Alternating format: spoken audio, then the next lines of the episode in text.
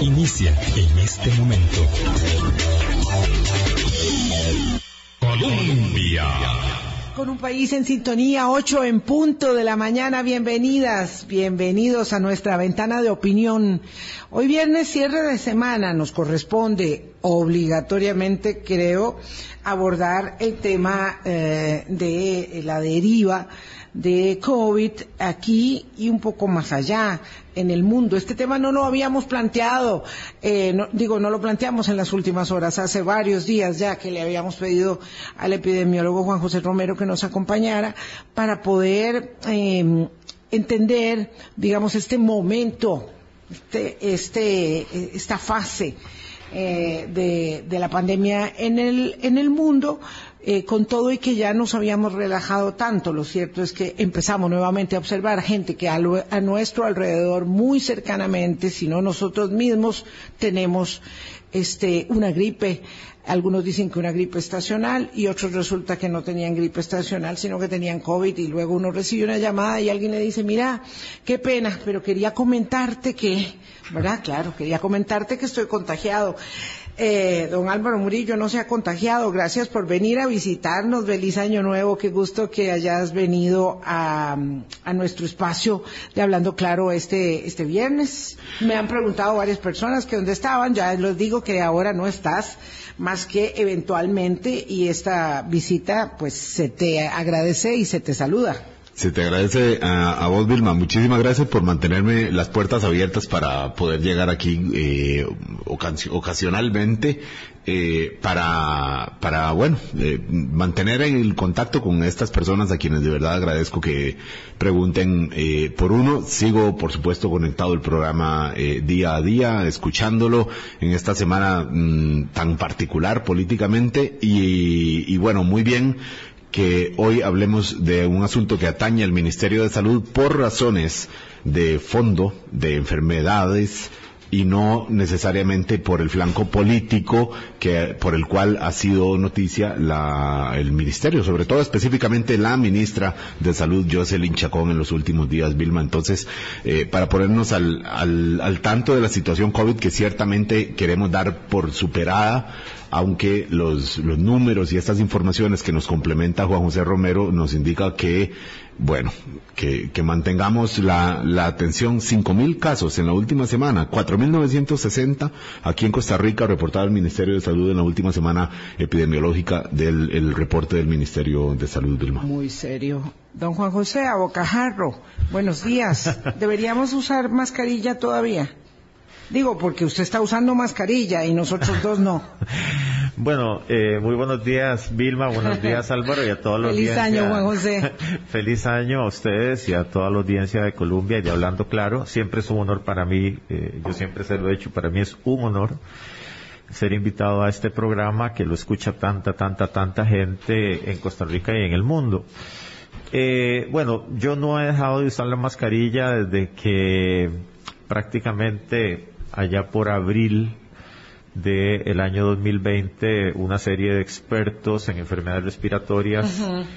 eh, digamos que suscribió lo que desde enero del mismo año 2020 el encargado de la pandemia para China dijo que era lo más recomendable, que era utilizar las mascarillas por ser una enfermedad de transmisión aerógena, o sea, que se transmitía en el aire de una persona contagiada a una persona susceptible y, y sigue siendo así. Eh, yo he abogado mucho por el uso de la mascarilla de manera estratégica, que quiere decir, bueno, si usted va a salir a caminar con el perro o si va a salir a caminar para hacer ejercicio, para andar en bicicleta, pues no, no, requiere usar la mascarilla, pero si vamos a estar en un espacio cerrado como este y con aire acondicionado, pues lo más conveniente es utilizar la mascarilla. Siempre he dicho que la idea es que quienes usamos la mascarilla bloqueamos la posible salida del virus hacia el ambiente que puede contagiar a otras personas, pero también las otras personas se, se protegen. Entonces es un acto más bien de, digamos, de responsabilidad para con los demás. Eh, quienes ya tuvieron COVID eh, recientemente, eh, digamos que tienen mucho menos probabilidad de transmitirle el virus a otras personas a pesar de estar infectados y ser asintomáticos. Los que Eh, ya tuvieron los COVID. Que, los que tuvieron COVID recientemente, ¿verdad? ¿Qué- ¿Por qué hago la aclaración de recientemente? Por precisamente estas variantes que tienen al, al mundo de cabeza eh, y que, digamos, a partir de lo que ayer confirmó, yo tengo unas cuatro semanas de venir hablando de XBB 1.5, eh, eh, de que probablemente ya estaba circulando en Costa Rica y ayer el, precisamente eh, el inciensa confirma esto. Hay que recordar que el inciensa va más, digamos, en esto de la secuenciación genómica, va semanas atrás de lo que está ocurriendo, ¿verdad? Porque se toman muestras y el proceso de secuenciación tarda algún tiempo y también tiene que ver con el hecho de la probabilidad. Eh, el incienso toma muy pocas muestras en, en realidad. Vamos un poco rápido, don Juan José. Permítame ¿Verdad? nada más Ay, contextualizar a nuestra audiencia. Perdón. Era, Sí, era para, el- para decir el- por qué uso la mascarilla. sí, claro, es que la pregunta parecía sí o no, pero no. Pero tenía que, que- que tener explicación y ya la, y ya la vamos a poder hacer, por, por supuesto. El Instituto eh, Costarricense de Investigación eh, y Enseñanza en Salud y Nutrición, que es el INCIENSA, ayer justamente dio a conocer que, mm, vamos a ver, de manera oficial, en el país circula la variante eh, XBB 1.5. Eh, entonces, ¿qué es lo que implica ello? Que algo que dice el doctor eh, Juan José Romero, que ya había advertido, y ese que hace más de un mes esta variante estaba aquí, apenas ahora se está confirmando. Lo cierto es que bastante tiempo después, pero también depende de ello de cuáles personas estén haciendo eh, las pruebas, de que la gente se esté haciendo las pruebas, de que esas pruebas sean objeto, digamos, de extracción puntual para hacer una secuenciación genómica en el laboratorio que oficialmente confirma los casos en el país, de modo que hay tres personas, dos en Heredia, una en Cartago, que son oficialmente confirmadas, pero no, no nos podemos creer que son tres personas, muchas personas, y además hicimos pues toda la fiesta que pudimos y que quisimos en Navidad, y ahí están todos los toros del verano por todo el país, y estarán, ¿verdad? Porque estamos El verano en esta época. Y bueno, este es el contexto. Entonces tenemos una variante nueva que tiene una enorme eh, capacidad de transmisibilidad, es muy rápida y no mata. Y además estamos vacunados. O sea, esto José. lo que nos dice es que esta confirmación, eh, por favor, don Juan José Romero, lo que nos dice es que desde diciembre teníamos presencia de esta, de esta variante acá en Costa Rica, de la XBB 1.5. Sí, este, nada más quiero hacer una precisión eh, con respecto a eso último que dijo eh, Vilma. la- me quedo con la última frase de que no mata, sí mata, que sí mata. Eh, no mata Sí, tanto, eh, exacto, pero mata. es menos letal, perdón, sí, perdón, eh, eh, sí. pero que mata, mata. Y de hecho está matando gente, gente que no está preparada o gente que su, su naturaleza, ¿verdad? Su idiosincrasia no, digamos, no le ayuda eh, con respecto a, la, a una infección por, por el SARS-CoV-2 y con esta variante. Y con respecto a lo que dice Álvaro, sí, esta variante surgió en octubre en Estados Unidos y de ahí en adelante, en cuestión de tres semanas, pasó de tener un 1 o 2% de preponderancia dentro de lo que eran las secuencias genómicas de las muestras procesadas por ellos. En cuestión de tres semanas pasó a cerca del 20% y para algunos estados, especialmente en la parte noreste de los Estados Unidos, eh, podría estar superando el 50% de los casos nuevos. Esto quiere decir que ya es la variante preponderante. Probablemente, y como decía usted Vilma al principio, conocemos de gente que tenían una gripe, eh, que inclusive eh, estando en Estados Unidos decían, vieras qué mal la pasé echar a paseo, porque pasé, Ajá. pa- pasé enfermo, ¿verdad? Y entonces, claro, están en Estados Unidos, se habla eh, en el, en, en el invierno boreal, ¿verdad? Y entonces dicen, Frío bueno, como, eh, Sí, claro, y Frío, entonces frío. eh, estamos Espacios con la estamos con la triple edemia, ¿verdad? Entonces tenemos sincitial respiratorio, tenemos influenza, tenemos COVID. Cualquiera de las tres cosas pudo ser, pero COVID tiene un problema, es medio estigmatizante, ¿verdad? Entonces nadie quiere decir que tiene COVID, nadie quiere pensar que tiene COVID. Es mejor decir que tengo gripe. Es mejor decir que tengo influenza, que, que digamos, el sincitial respiratorio muy poca gente lo va, lo va a tomar en cuenta pensando en que generalmente los adultos no tenemos eh, enfermedad por este virus, no tanto como los niños y los adultos mayores mayores.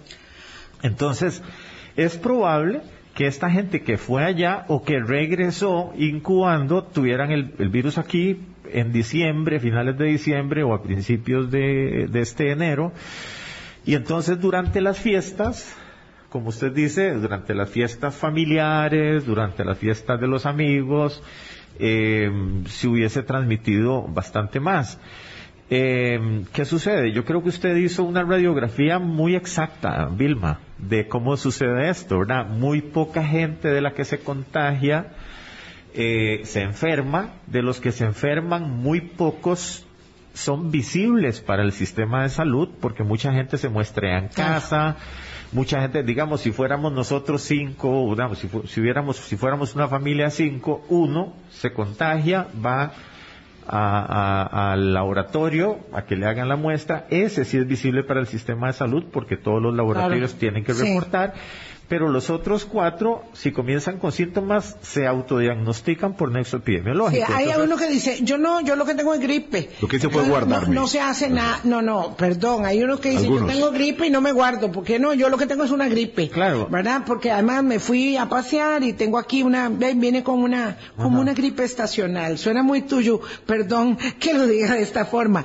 Una gripe estacional y claro, pues como en las estaciones siempre hay gripes y diarrea y no sé qué más cosas, pues tengo una gripe estacional, eh, pero sabe que mejor no me hago la prueba porque yo no quiero noticias. Entonces, ¿para qué me voy a hacer la prueba? Paso debajo del radar y el de una gripe a la otra a la otra, pues evidentemente vamos generando un contagio. Sí, la otra cosa, sí, la otra cosa es que eh, yo creo que esto de que es una de que son variantes, desde que tenemos Omicron, hay que, hay que recordar la gran ola de Omicron, la original, que sí produjo, digamos, una ola tres o cuatro veces más grande que las precedentes en términos de casos, ¿verdad?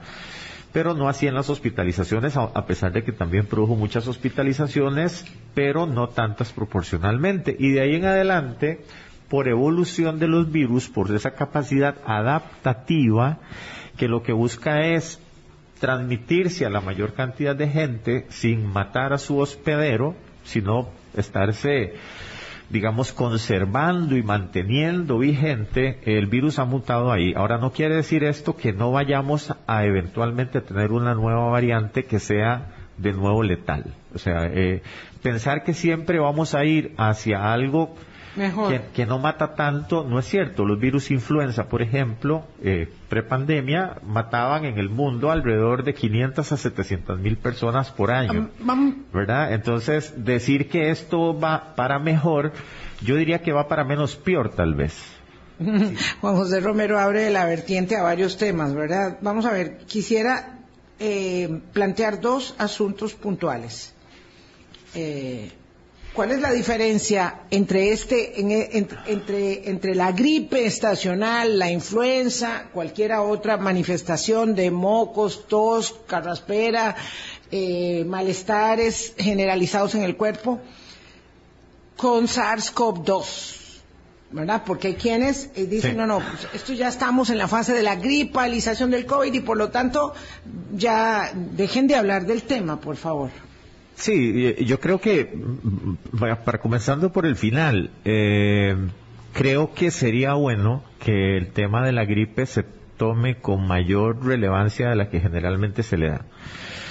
Eh, insisto, la, gripe es la gripe.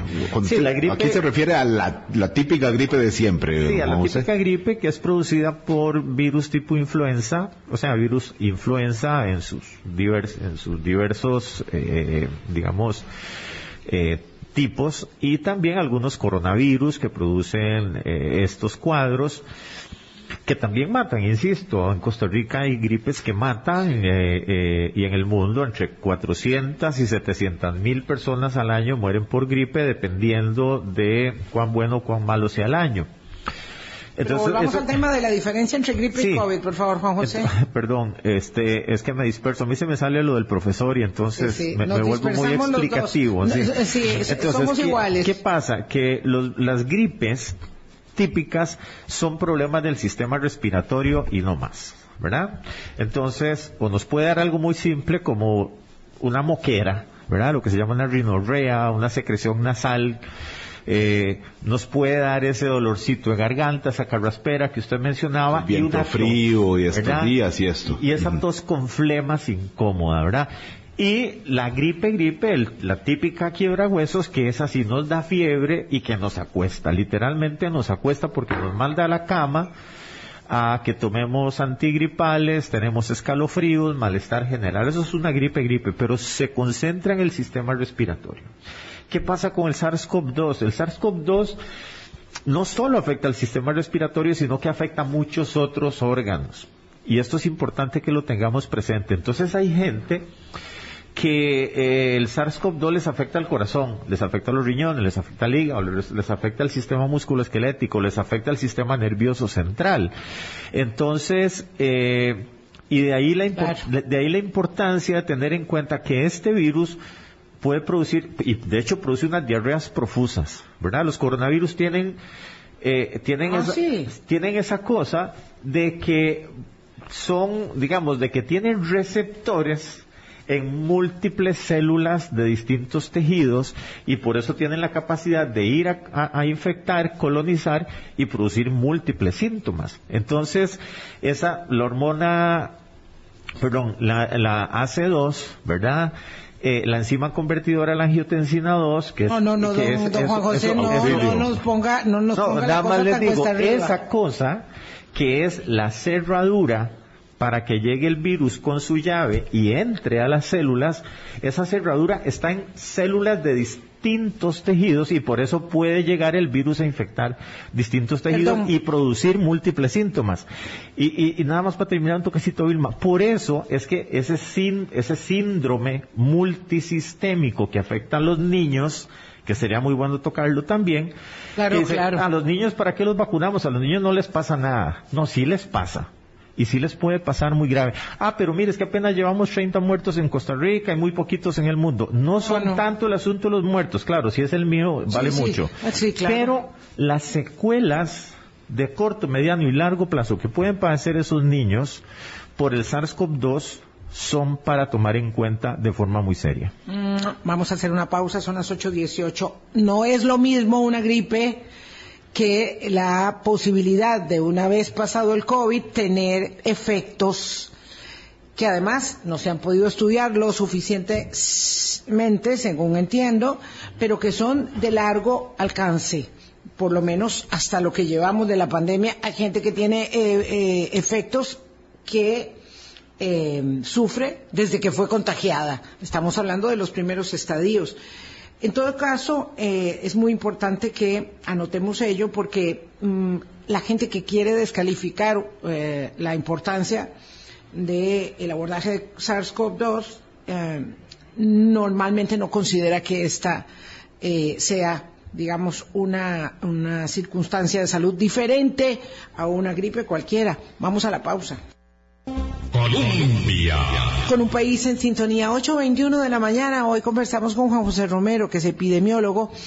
Eh, Juan José, la variante BB1, esta que está 1.5, XBB 1.5, viene de Estados Unidos. En el caso nuestro, eh, no es eh, un eco eh, asiático eh, respecto de lo que está pasando ahí, que es tan severo en, China. Eh, entonces la gente se empezó a proteger, los europeos empezaron a, prohibir o a pedir pruebas de confirmación de COVID. o de descarte más bien para dejar entrar a la gente desde Asia, pero esta variante nuestra está circulando desde Estados Unidos. Sí, de hecho, eh, a ver, en este momento en Costa Rica circulan distintas variantes, ¿verdad? De, del linaje de Omicron salen varios sublinajes. Eh, los últimos que estaban circulando, eh, digamos, BA4, BA5, luego BQ1, BQ1.1 y, y, otra serie de hierbas aromáticas que ahí andan, ¿verdad? Que de hecho son las predominantes, las BQ1 y, sus, eh, sus, eh, sus ramas, sus ramificaciones, son las que están circulando más. Y comienza a ganar preponderancia XBB 1.5. Ahora, las, las precedentes surgieron especialmente en Asia. Ahora, ¿qué pasa con las variantes? Surgen en cualquier lado, ¿verdad? Sudáfrica, la parte del sur oeste de, de África, Asia, Europa, hay que pensar, hay que recordar que ha habido variantes que surgieron en Europa, como el caso de Alfa, ¿verdad? ¿Y qué, importancia tiene eso a estas alturas del partido? Eh, en realidad, la importancia está en el tanto que en donde surjan haya la capacidad de hacer un diagnóstico rápido de ellas, caracterizarla lo más pronto posible y entonces saber a qué nos, a qué nos atenemos. En el caso de XBB 1.5 sí surgió o por lo menos fue diagnosticado primero que en cualquier otro lugar del mundo en los Estados Unidos, eh, para octubre del año pasado. Eh, entonces, eh, esta, esta variante, que me pregunta si es variante o subvariante, el mismo documento de la OMS primero habla de la variante XBB 1.5 y luego habla de que es una subvariante con la más alta transmisibilidad conocida, entonces de ello uno no sabe ni, ni, ni, qué pensar. Pero bueno, poco importa si es variante o subvariante, la cosa es que ahí anda y anda haciendo loco. Eh, ¿Qué es lo, lo, relevante de todo esto? Bueno, saber que tenemos una, una variante que es la más transmisible de todas las que se han conocido hasta el momento, y eso es mucho decir. ¿Esto por qué? Porque, le, porque tiene ciertas características, ciertos cambios en su conformación que le hacen que esa llavecita que tiene en sus proteínas de espícula, ¿verdad? En sus palitos que nosotros vemos en los dibujos y en las fotos, que es la llave que utiliza para irse a meter a esa cerradura que yo les hablaba, cada vez es más fina, entra más fácil y abre más fácil. Y entonces resulta que no solo es eso, sino que se le escapa a los, al, sistema inmunitario. Entonces, los anticuerpos que habíamos producido para las vacunas o para infecciones previas, que usualmente lo que hacen es venirse a pegar a esa proteína de espícula para que no, no entre también en la cerradura, y resulta que este las rechaza, ¿verdad? Simplemente dice salado, salado, yo estoy como forrado en teflón, ¿verdad? Y usted no se me pega, y entonces yo igual siempre voy a entrar. ¿Cuál es la ventaja de, digamos, de esta, de esta variante? Podemos decir que hay dos ventajas. Una es que efectivamente es menos virulenta, quiere decir que produce menos gravedad. Eh, y la otra es que las vacunas, aún con la variante ancestral, sigue siendo efectiva para prevenir los casos graves. ¿Sí? Para prevenir los casos graves. Los casos moderados, digamos que tienen una protección más baja. Para, para evitar enfermarse gravemente. Sí, exactamente, Álvaro. Para evitar enfermedad grave que nos lleve al hospital, eventualmente a una unidad de cuidados intensivos y finalmente a la muerte. Que fue lo que siempre, lo que siempre se, pensó con la vacuna. Nunca se pensó que no se le fuera a pegar el virus a la persona, sino que cuando se le pegue, mm, se lo maneje de la manera menos grave o más benevolente posible. Sí, efectivamente. De hecho, ahora que hablaba con Vilma antes de entrar al, al, aquí a la cabina, hablábamos sobre los términos de eficacia, efectividad y todo esto Sí, eh, digamos que estamos hablando de en la vida real, o sea, de lo que ocurre, no en pruebas de laboratorio, sino en la vida real, las vacunas siguen siendo efectivas para evitar las consecuencias más graves.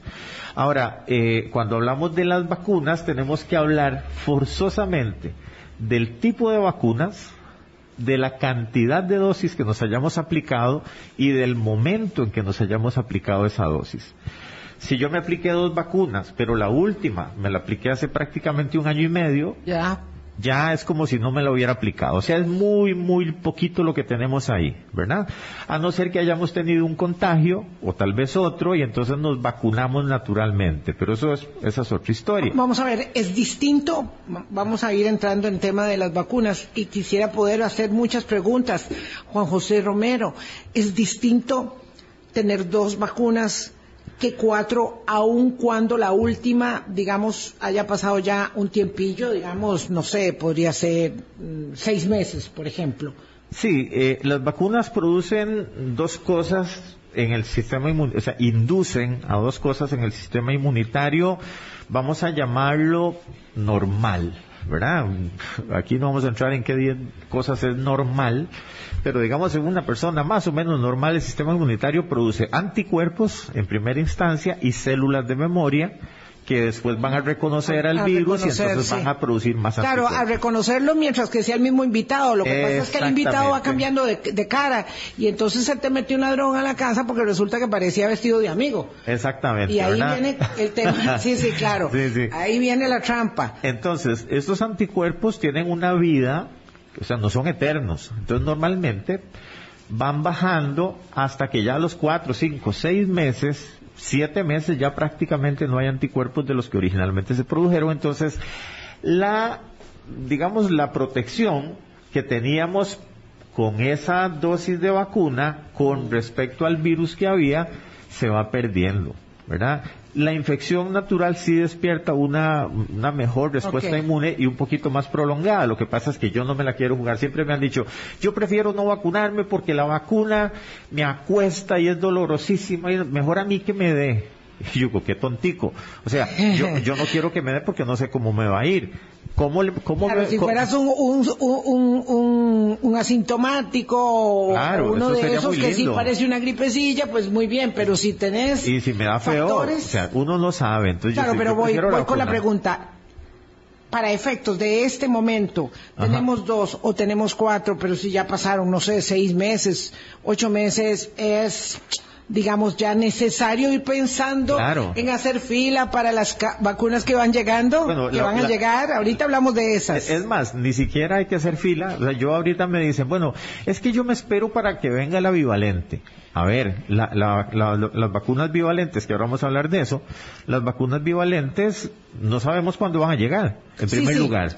No sabemos cuántas van a llegar, no sabemos si a mí me la van a poner, pero resulta que las vacunas que sí ya existen en este momento que están disponibles para todos, que podría ser mi tercera o mi cuarta dosis, protegen contra estos virus. Y entonces la invitación es decir, vaya, vacúnese. Claro, todos aquellos que no tengan cuatro, apúrense mejor porque les va a ayudar. Es más. Pero, claro, esto para los que no tienen cuatro, que deben ser la mayoría. A ver, hay un millón seiscientas mil personas que no tienen su tercera dosis. Sí, es mucha gente. Sí, entonces hay que ir por esa tercera dosis y después iremos por nuestra cuarta dosis. Eventualmente nos dará el chance de que si voy por mi tercera y llegan las bivalentes antes, mi cuarta dosis podría ser una bivalente. Eso sería una gran cosa, ¿verdad? Pero la cosa es ir a vacunarse ya.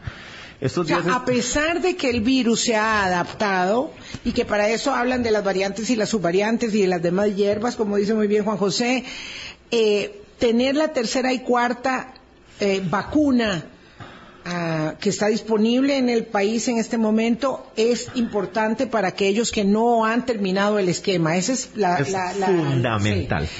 Tan importante como ello, me interesa Juan José, es que muchos niños no han sido vacunados. Tristemente, sí. Entonces, eh, cada vez que hay un informe oficial del Hospital de Niños respecto de la saturación, de, la importante cantidad de camas ocupadas con niños eh, enfermos, dicen, no, pero es que eso era gripe, no, pero es que eso era eh, el virus sincitial, no es COVID. Entonces la gente dice, no, es que están asustando con la vaina vacía.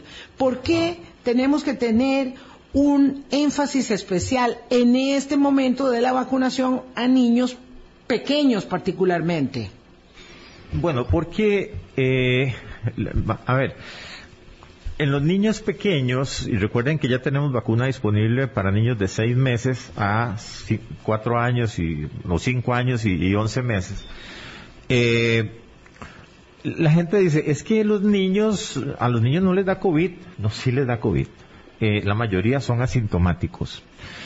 Pero hemos visto que durante el año pasado y todavía hoy, tenemos bastantes niños que tienen infección respiratoria, especialmente por sincitial respiratorio, por otros virus respiratorios y también por, eh, por SARS-CoV-2, por COVID-19.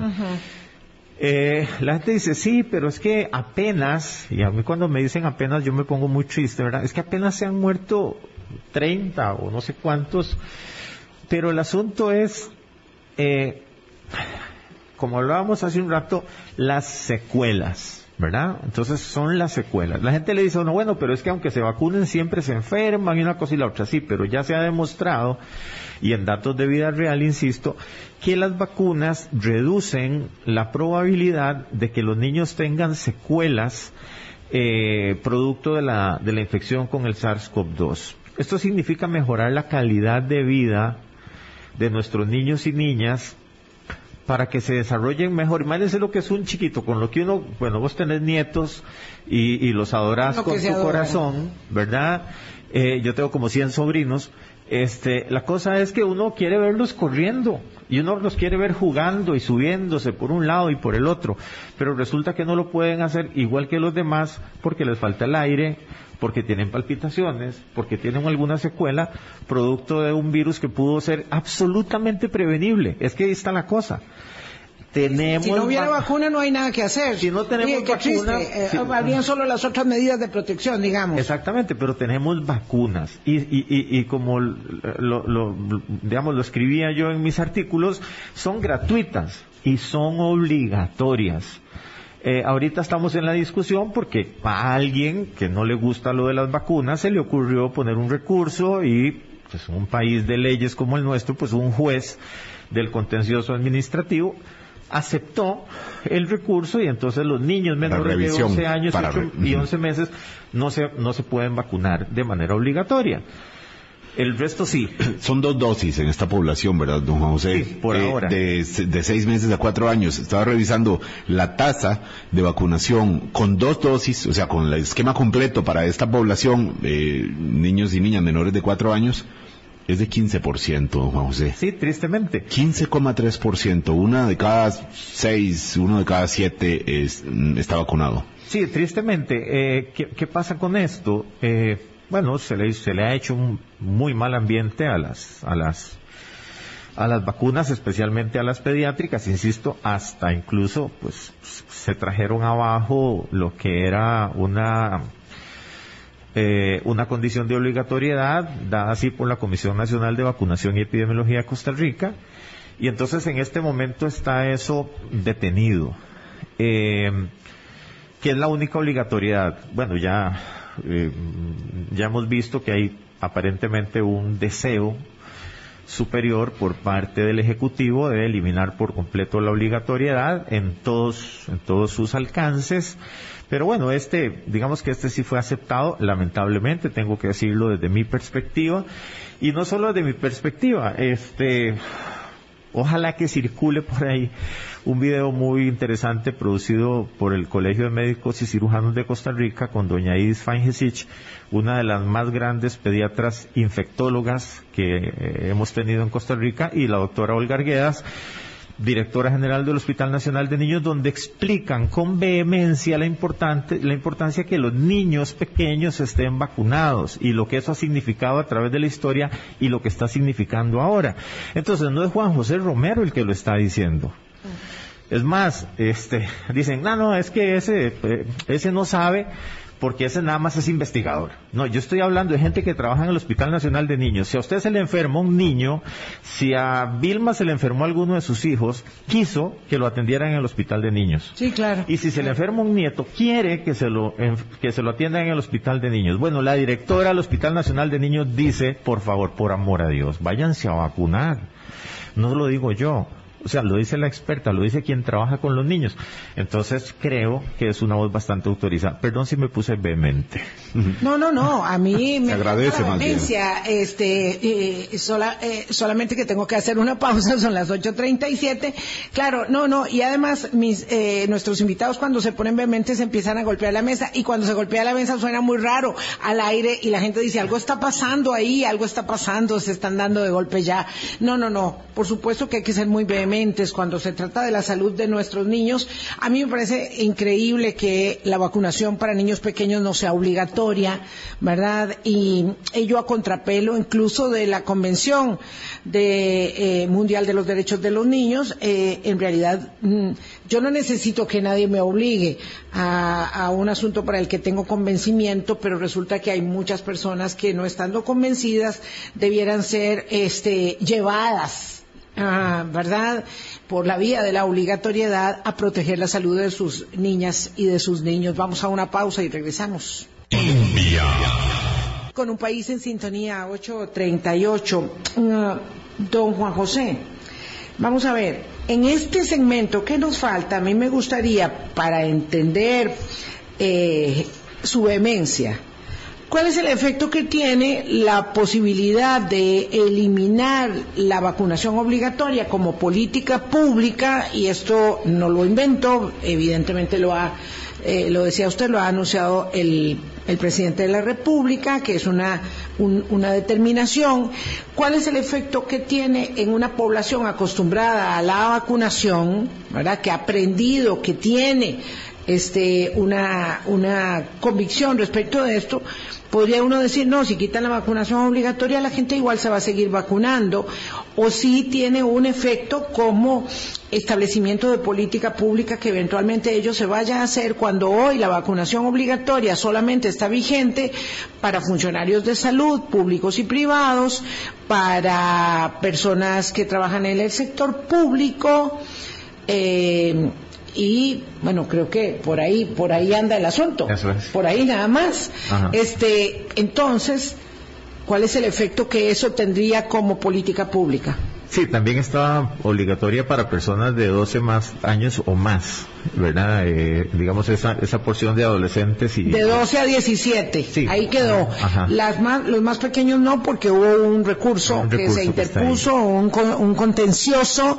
la sala constitucional había avalado la obligatoriedad pero un contencioso administrativo que interpuso una persona y la decisión de un juez hizo que se trajera abajo esa obligatoriedad de pequeños Bueno, ¿qué pasa cuando eh, sucede esto de que se pierde la obligatoriedad? Eh, dos cosas. Bueno, como usted decía, primero, no debería ser necesario que me obliguen a proteger a mis hijos si es lo que yo más quiero. Entonces, si, si los puedo proteger con la vacuna, que es gratis y obliga, pues que es gratis, que está disponible en todo lado, pues voy. La otra cosa, bueno, ¿qué pasa si se elimina la obligatoriedad? Ya vimos que cuando se, desde que se está discutiendo la obligatoriedad o no, la tasa de vacunación, como bien lo mencionaba Álvaro, con los datos que nos presentaba, se cayó. ¿Verdad? Se cayó absolutamente. 15%, reiterando, 15%. O, o del todo ni siquiera se movió, ¿verdad? En algunos segmentos. Eso es, es problemático. Entonces quiere decir que eh, mucha gente, si no es por la fuerza de la obligación, no va a acudir a, vacunar a sus niños y niñas.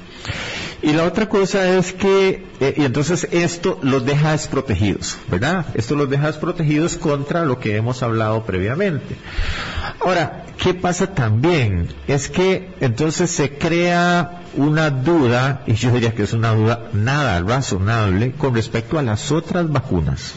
¿Verdad? Entonces, si yo hablo mal de una vacuna, alguna gente podría entender que las otras vacunas también son discutibles. ¿verdad? Otras se refiere de otras, contra otras enfermedades, De otras en general, enfermedades. el esquema usual de vacunas. Exactamente, lo que llamamos el programa ampliado de inmunizaciones en Costa Rica, que es uno de los más robustos Sí. del mundo, dicho sea paso, con las mayores coberturas previo a la pandemia, con las mayores coberturas que para la mayoría de las enfermedades, por lo menos durante el primer año, alcanzaban más del 93, 94% de los niños, entendiendo que muchos de los que no se vacunaban es porque estaban en condiciones bastante, eh, podríamos decir, de bastante, de, basta- de bastante difícil acceso a, la- las vacunas. Eh, entonces, esta cobertura que tenemos se puede ver puesta en, en juego por el mal ambiente que se le hace a una vacuna que se puede entender que se extienda a las otras vacunas. Y, y ya hemos tenido ejemplos eh, por ejemplo, eh, se le hace mal ambiente a una vacuna como la de sarampión rubiola eh, eh, y entonces resulta que el sarampión vuelve a producir casos cuando ya prácticamente no teníamos casos en, en, digamos en la parte de Europa y Occidente en los principales ahí países. lo que pasa es que ahí vamos, vamos a ver, desde el punto de vista eh, cultural, idiosincrático, ahí pareciera eh, increíble, pero están muy bien asentados los grupos antivacunas. Mi pregunta tenía que ver con cómo- qué pasa esto, qué pasa en un país como este, Ajá. donde hemos aprendido, ¿verdad? Desde, desde, desde nuestros abuelos prácticamente el, el, el valor de la vacunación, ¿verdad? Porque esto data Sí.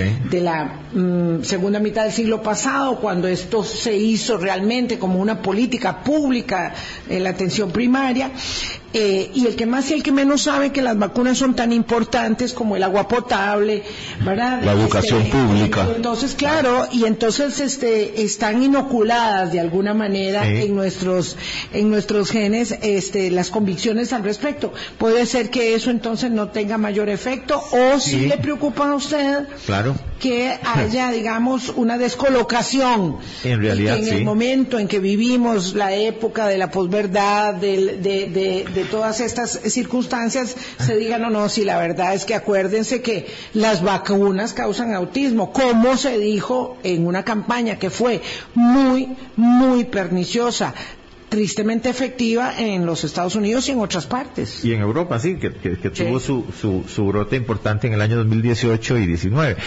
Eh, en efecto, hay un efe- vamos a ver, eh, tenemos una consecuencia negativa de todo esto porque no solo no se está vacunando contra la COVID-19, sino contra otras enfermedades en, en los digamos, cuando el niño está en el hospital recién nacido, pues qué bien, o cuando se está yendo al control del primer año, qué bien, porque ahí se vacunan.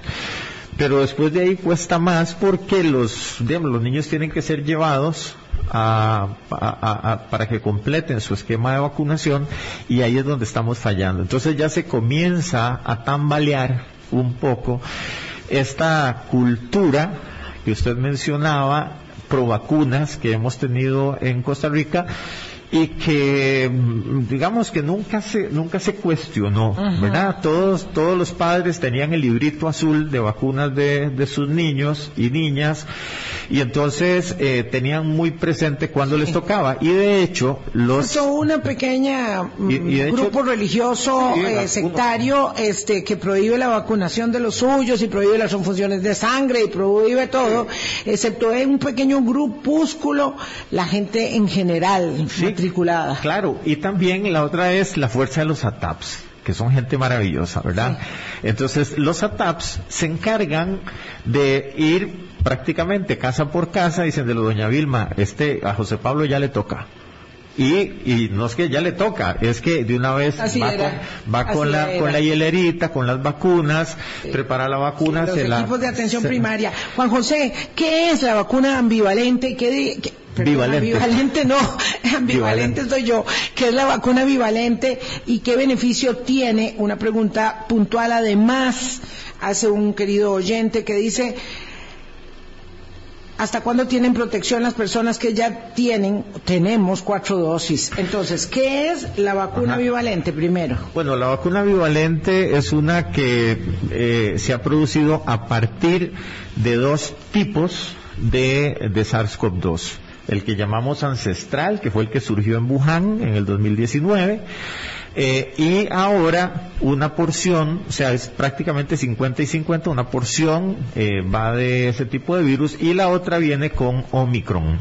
Entonces digamos que tiene la tiene la posibilidad de despertar un sistema inmunitario fortalecido con ambas variantes porque ya se ha demostrado que las vacunas con la variante ancestral es muy buena y como tenemos tres, cuatro dosis o dos dosis inclusive, esta viene y estimula lo ya estimulado para producir un salto en calidad y en Oh, cantidad.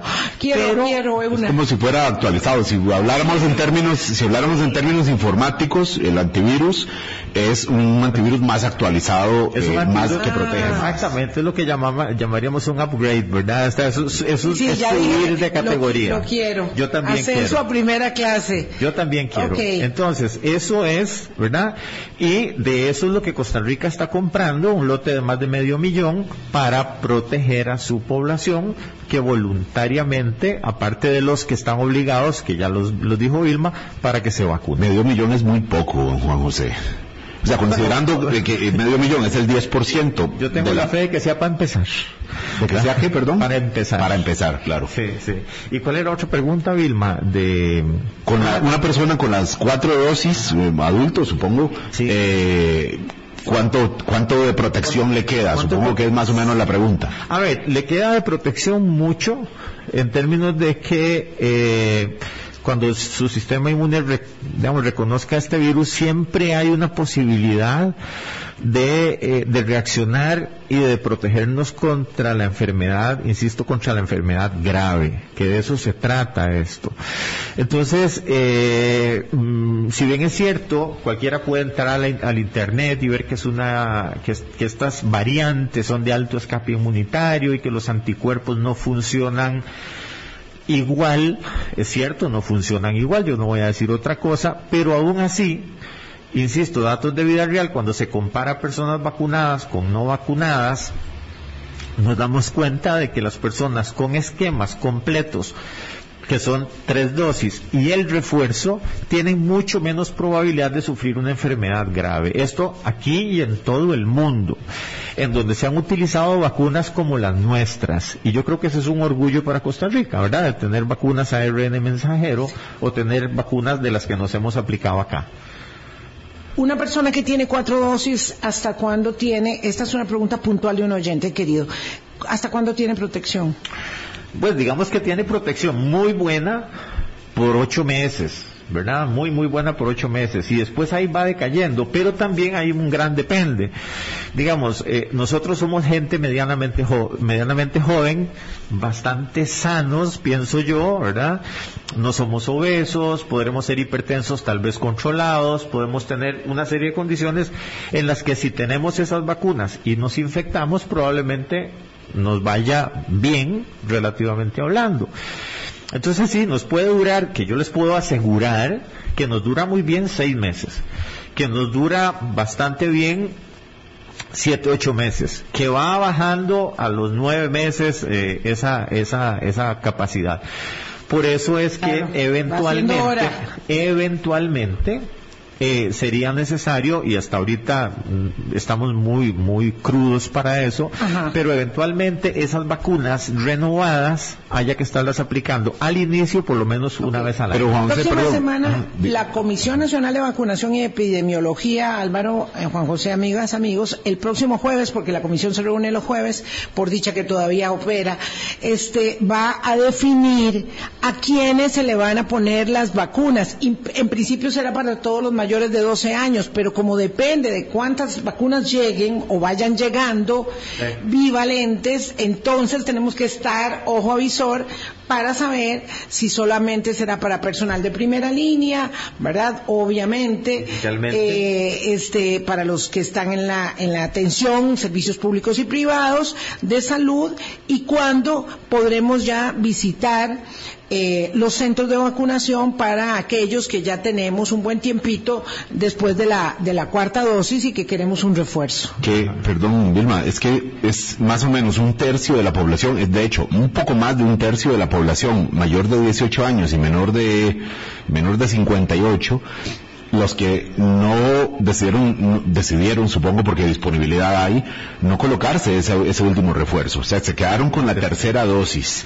Si hablamos de población de 18 a 50 años, eh, el 57% dijo, yo ya me puse tres, ya, ya no, no voy, no, no necesito, no quiero, no me expongo, o no sé, o no puedo, supongo que habrá quienes digan no puedo. Hay gente que dice, ya Eh, tengo dos, ya sí, para qué más. y- Eso es algo que uno escucha. Claro, entonces, a, a mí lo que me llama la atención es que el- la- la- esta tasa de vacunación va bajando conforme baja la edad, ¿verdad? Y lo que mencionaba usted, don, don José, es mayor en, los, en las personas eh, mayores, eh, va bajando de, de 50 a 57, los de 18 a 50, y así hasta que encontramos ese dato tan bajito en la población de 6 meses a 4 años, que es similar, 20% con esquema completo en la población de, de, para ver, de 5 a 12 años, un 20% nada más. Es como que pensáramos que los grandes nos protegemos y los Álvaro y estimadísimo Juan José, nos quedan dos minutos para terminar el programa. Sí. Cierro con esto, Álvaro. Aquí hay un efecto, digamos, de, eh, digamos, de voluntad. ¿Qué pasa con los adultos mayores mayores? Prácticamente los vamos a vacunar, ¿verdad? Con los menores menores, digamos que Debería deberíamos de irlos a vacunar, porque no tienen su propia voluntad para decir un chiquito de tres años si voy o no voy. Eh, ¿Qué ha sucedido? Los que estamos en esa edad intermedia, lo que sería la población económicamente activa, eh, somos muy autosuficientes y autocomplacientes como para decir, no, yo estoy bien, yo estoy pochotón, a mí esa carajada no me va a dar, yo voy a salir muy bien de esto. Y entonces por eso va, va bajando. ¿Qué pasa con los niños, los, los más pequeños que tienen tan baja tasa? Eh, no dependen de su propia voluntad, sino de la voluntad precisamente de los que decimos que no nos hace falta y como a estos chiquitos no se enferman, no les va a dar nada, no se mueren, ¿para qué se los ponemos? Insisto, Aquí la invitación es que todos vayamos a vacunarnos. Hay vacunas disponibles, hay vacunas de la mejor calidad. Son las mejores vacunas que se han desarrollado en la historia de la humanidad. Son las mejores.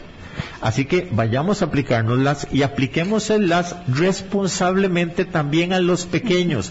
No importa lo que un juez haya dicho, no importa lo que alguien esté diciendo con respecto a esto. No importa si lo dice la política pública.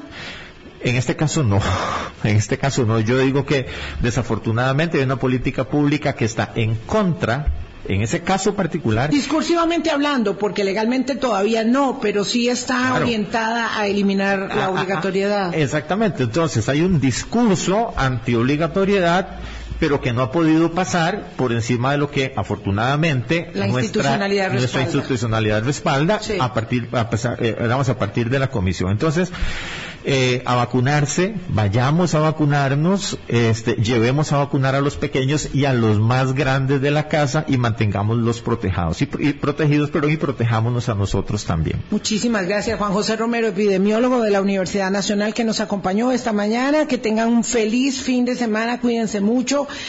Mucho que conversar, por supuesto, también eh, Dios mediante la semana entrante. Muchas gracias por el café, Vilma. Un gusto mucho con Juan gusto. José. Este Buen fin de semana. Bueno, Saludos y que gracias, estén muy bien. chao. Hasta luego. Hablando claro, hablando claro.